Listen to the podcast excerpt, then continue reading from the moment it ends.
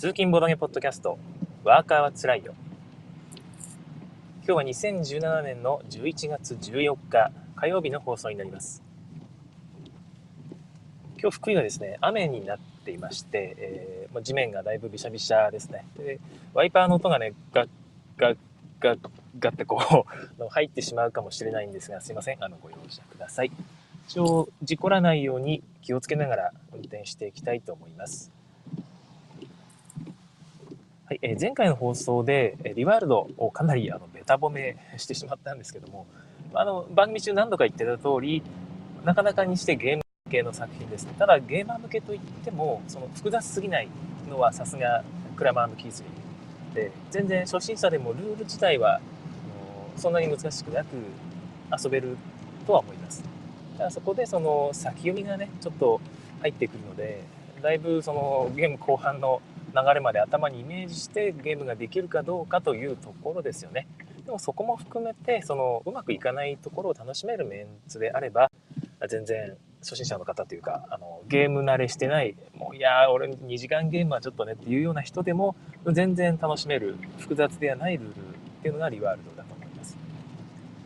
えー、と昨日言ってなかったところがですね一つあって、まあ、別にあのルール的にどうでもいい部分でフレーバー部分なんですけども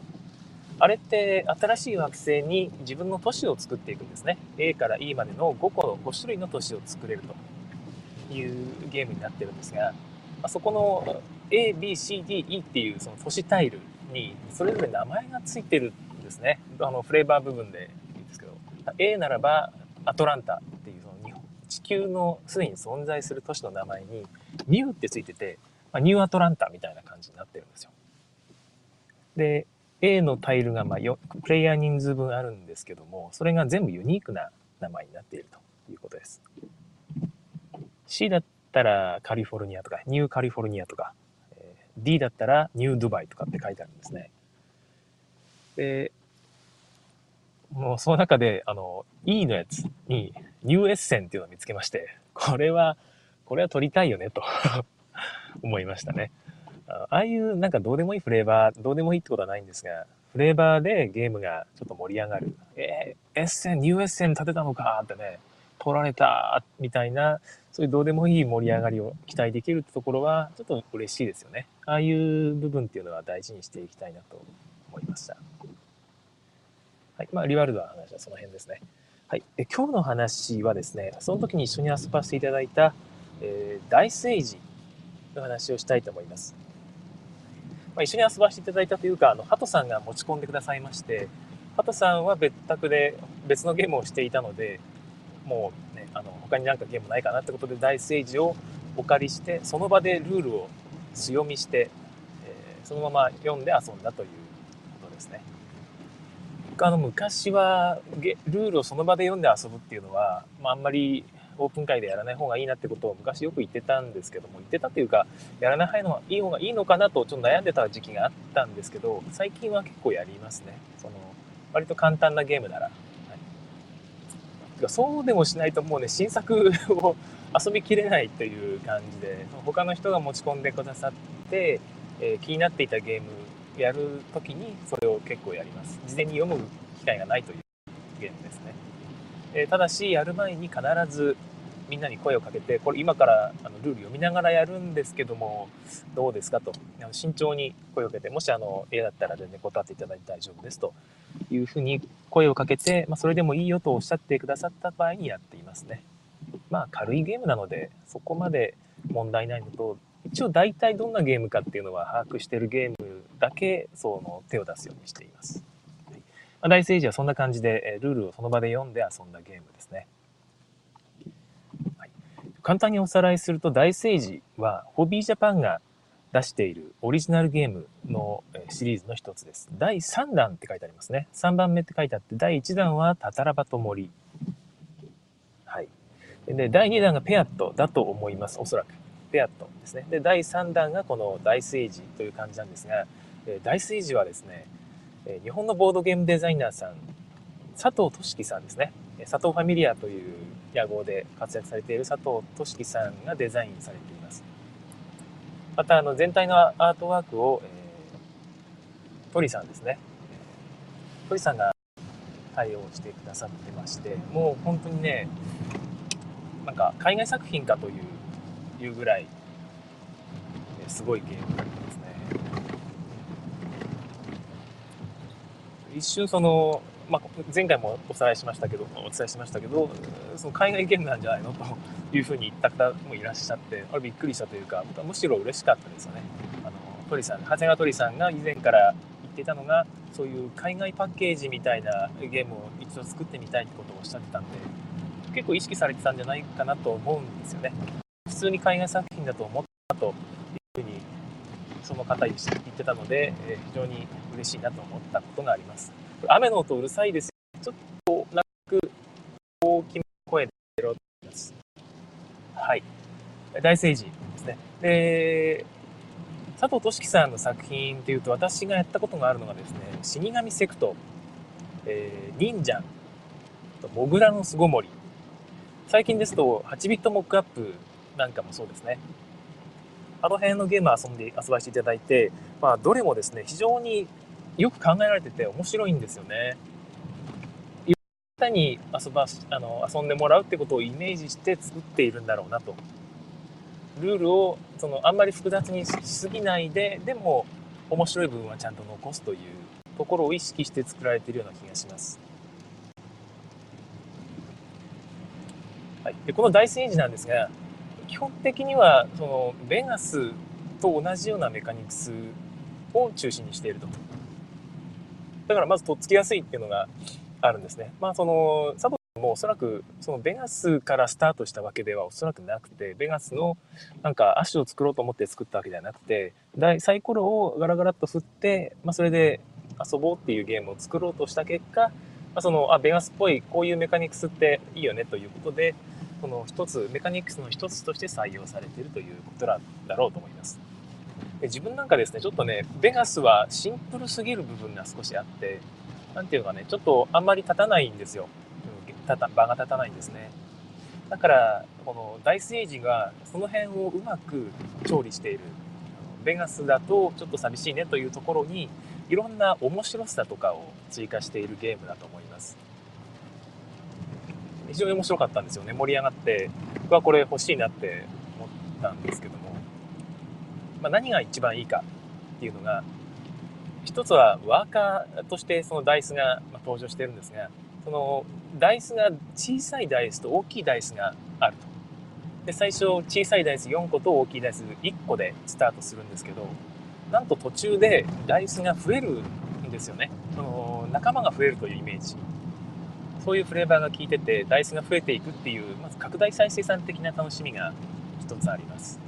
で、もう一個その小さいダイスが大きいダイス、大人ダイスでね、子供から大人へ成長するタイミングがあったりするんですね。これがね、非常に好きで、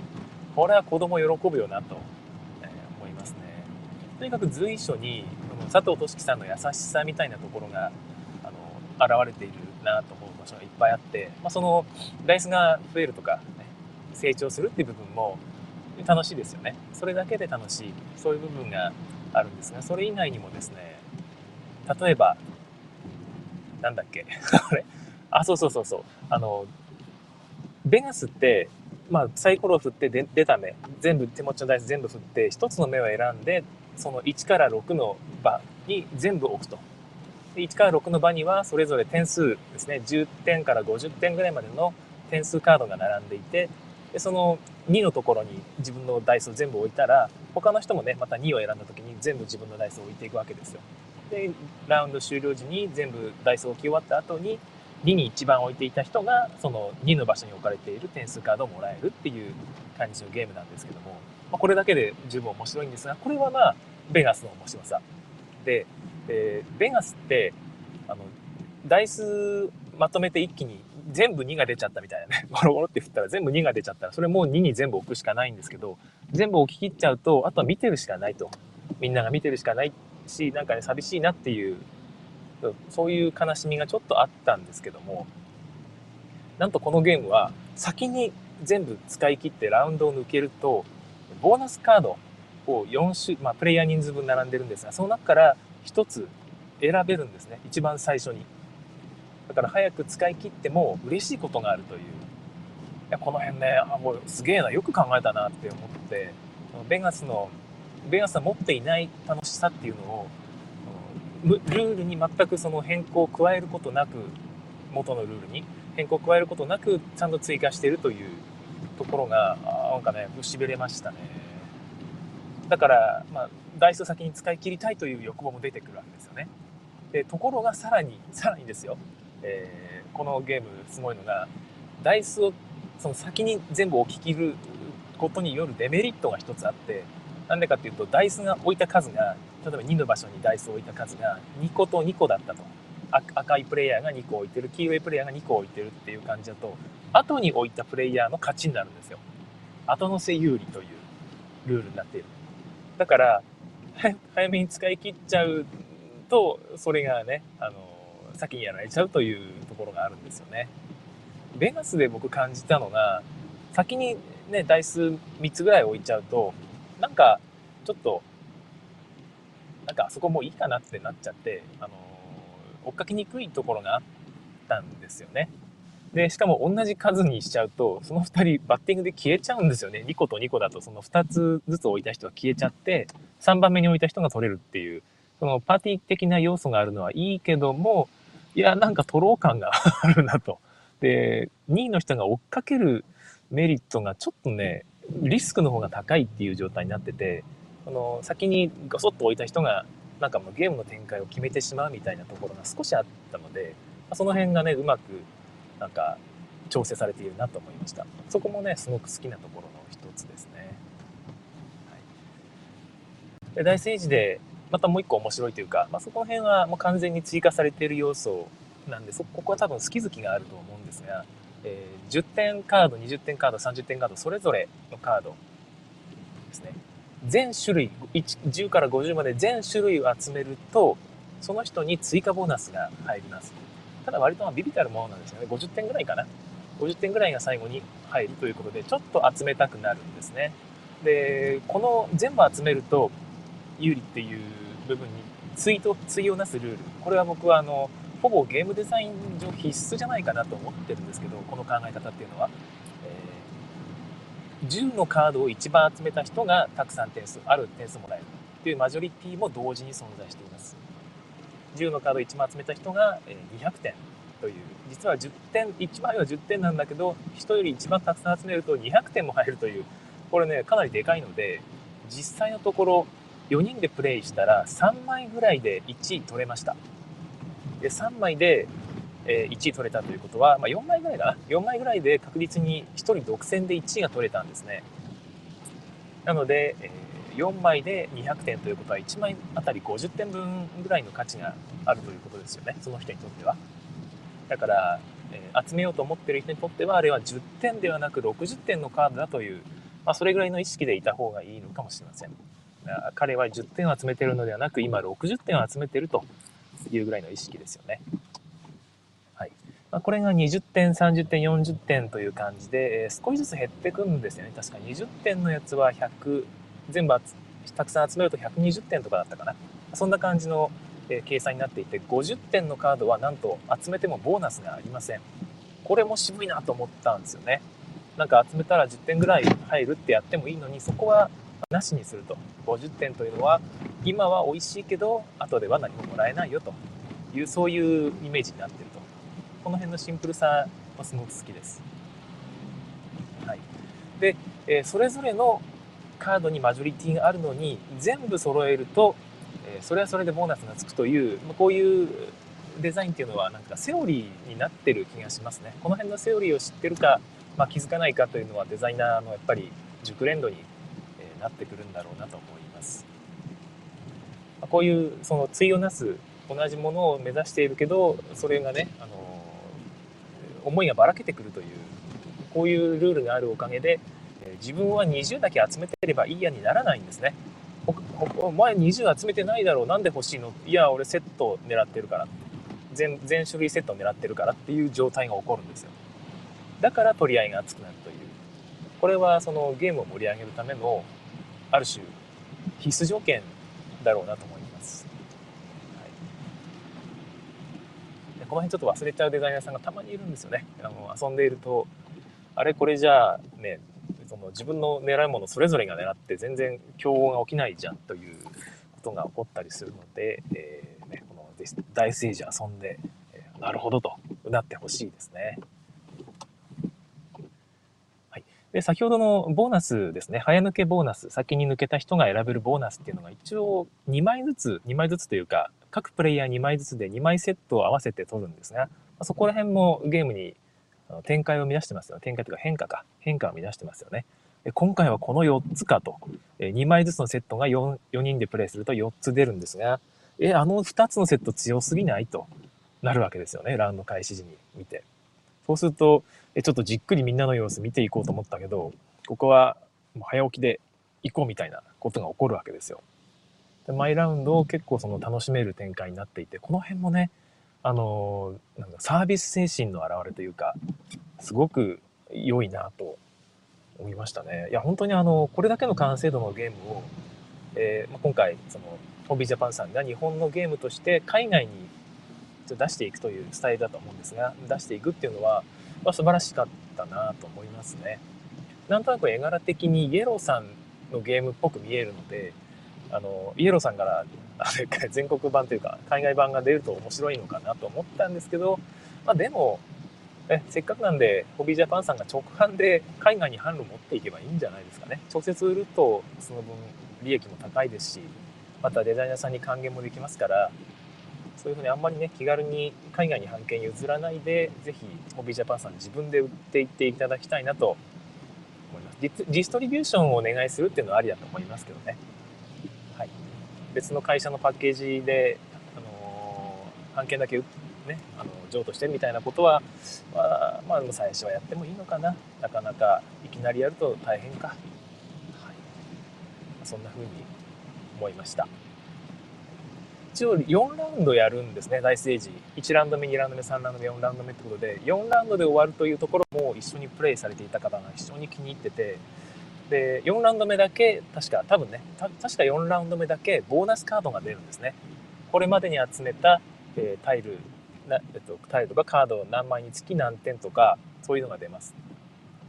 いやそうそうそう。でこのゲームあの貝殻を引っていうボーナスカードもあるんですよで貝殻を引くってボーナスカードをもらうとそこに書いてある1個か2個の貝殻分袋から貝殻タイルを引けるんですねこれぶっちゃけあの全くいらない要素、本当に付け足しの要素なんですけど、これ大事なんですよ。この、引きたいよと。タイルを袋から引きたいよと。そのくじ引きってめちゃくちゃ楽しいので、あの、子供もやっぱりこれやりたいって言うと思いますし、ね、一緒にダイスゲームと一緒に袋からくじ引きできるゲームってなかなかないですから、いや、こういうゲームが欲しかったというところです。ハトさんもおっしゃってましたね。こういうゲーム欲しかったんだよってことを。遊んだ後に、えー、まあそのプレイヤー、勝ったプレイヤーなんですけど、1位で。もう今日はめちゃくちゃ楽しかったと。このゲームを遊んでめちゃくちゃ満足感あった。ってことをおっしゃってて、あ僕も言いたかったですよね、勝って。僕はあの普通に負けましたので、え、でも面白かったです。はい、ダイスエイジでございました。ぜひ皆さんもこれ買ってみてほしいですね。はいホビージャパンさんからまだ普通に出ていますし、えー、売り切れる前に早めにゲットお願いします。もう一応買おうかなと思っております。おびっくりした。隣の車が突然プーンと音を。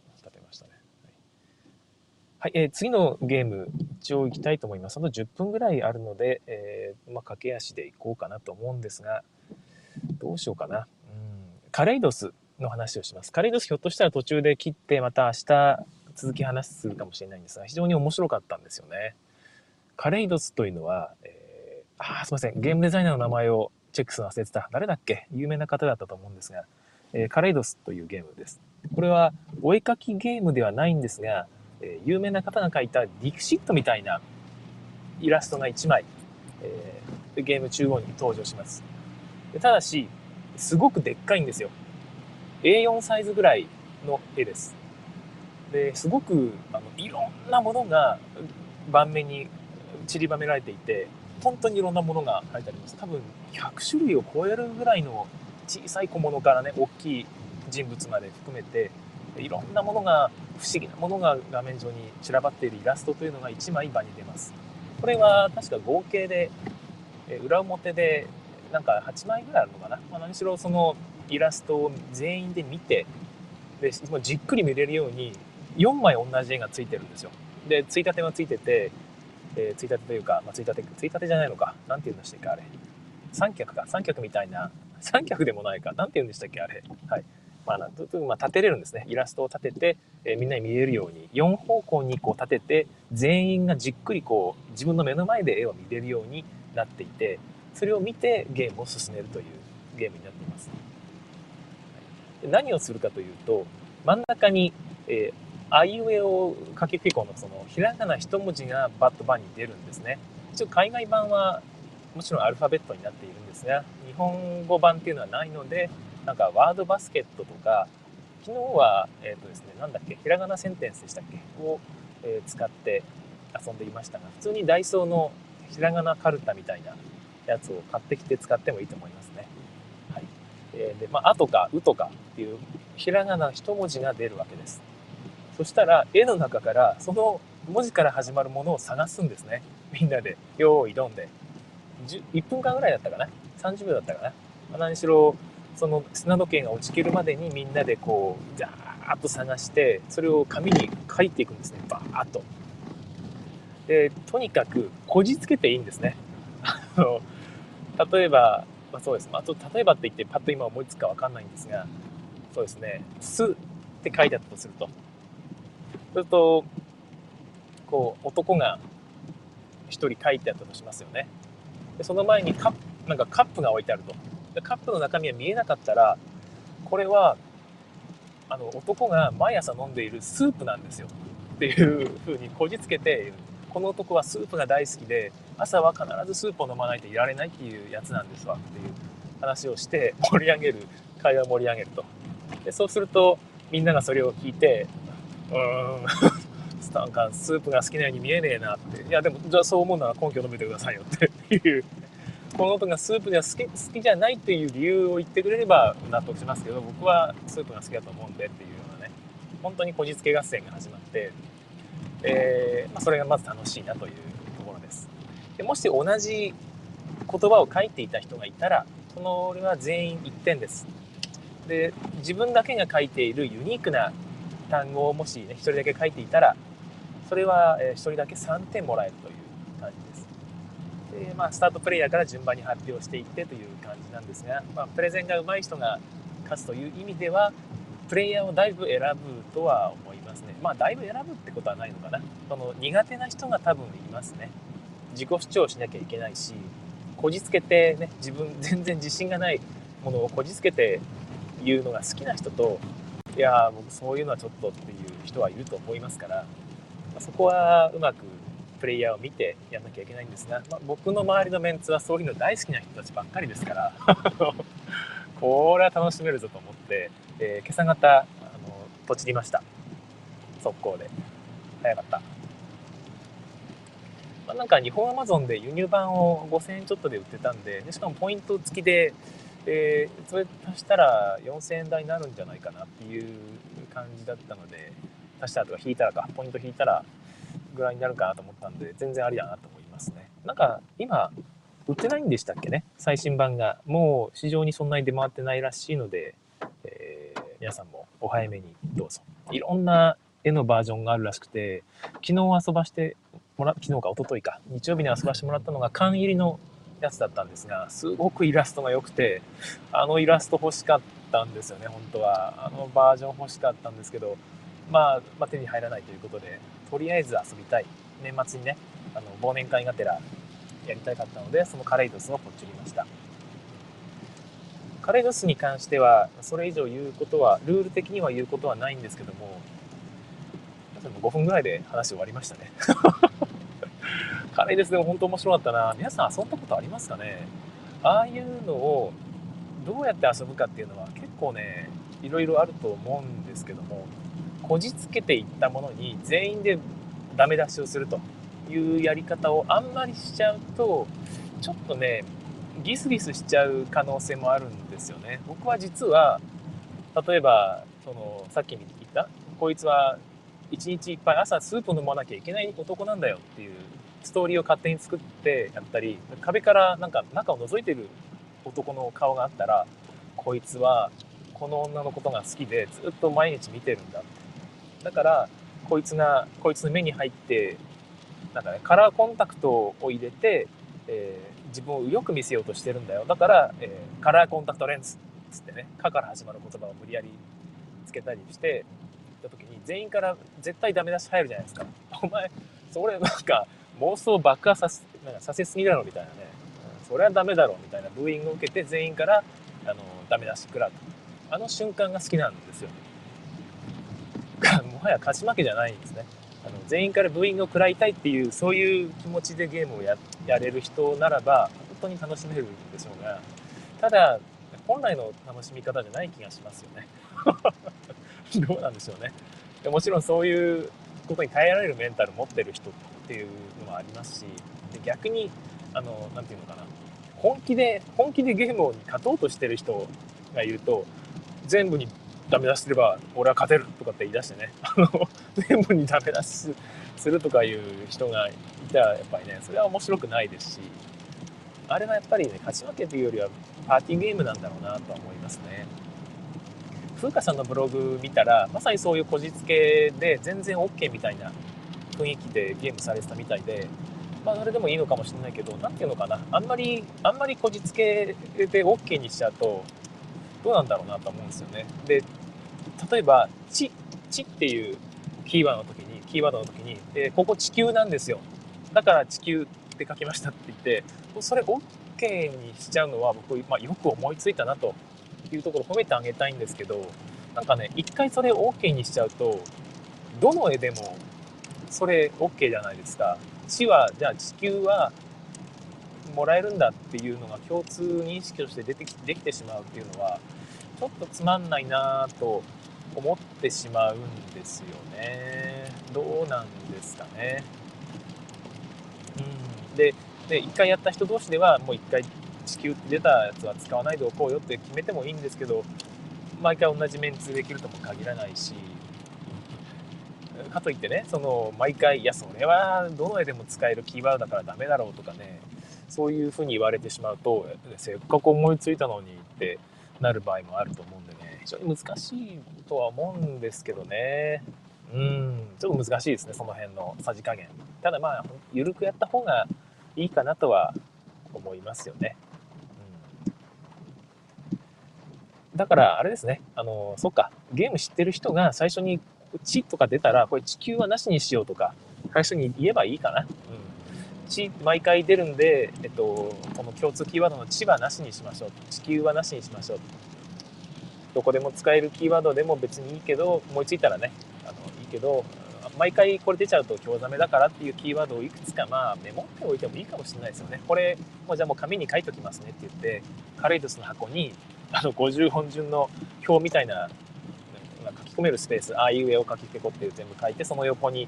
単語をいくつか書けるスペース作っといて NG ワードとして出し書き込んでいくっていうのもいいかもしれないですね。そこに書かれていない単語は OK というその NG ワード辞書っていうのを作っていけるっていうのも楽しいかもしれないですね。そんなことを思いました、はい、カレイドスはぜひね、面白いので皆さんもやってみてくださいっていうのは、っていうか、有名なゲームなんでみんな多分ね、知ってると思うんですが、僕は初めてやったので、新鮮でした。今日は短めにこの辺で、えー、一旦終わろうと思います。今日は視聴者の方もね、あんまり多くないみたいなんで、はい、わあ、ひょっとしてこれ、視聴者が少ないのは声が聞こえてないのかな？雨とこの音のうるささで。だとしたら、結構いい話今日できたなと思ったんで、残念ですね。後であの教えてください。はい。ということで今日はこの辺で終わりたいと思います。はい。これから通勤の方は皆さんね、仕事頑張りましょうね。えー、仕事帰りに聞いてらっしゃる方は、え仕事お疲れ様でした。週末のゲーム会のために英気を養いましょう。それでは、え次回更新をお楽しみに。明日も引き続き何か日曜日に遊んだゲームの話をするかもしれませんが、ちょっと変わるかもしれません。それでは、はい、えー、以上です。ここからはロスタイムになります。一応ライブで聞いてらっしゃる方が何名かいらっしゃるので、今切ってしまうと3分遅れぐらいで聞いてるその方の部分も切れてしまうと。ブツッと途中切れてしまうということが分かりましたので、3分間ぐらい適当におしゃべりしたいと思います。はい、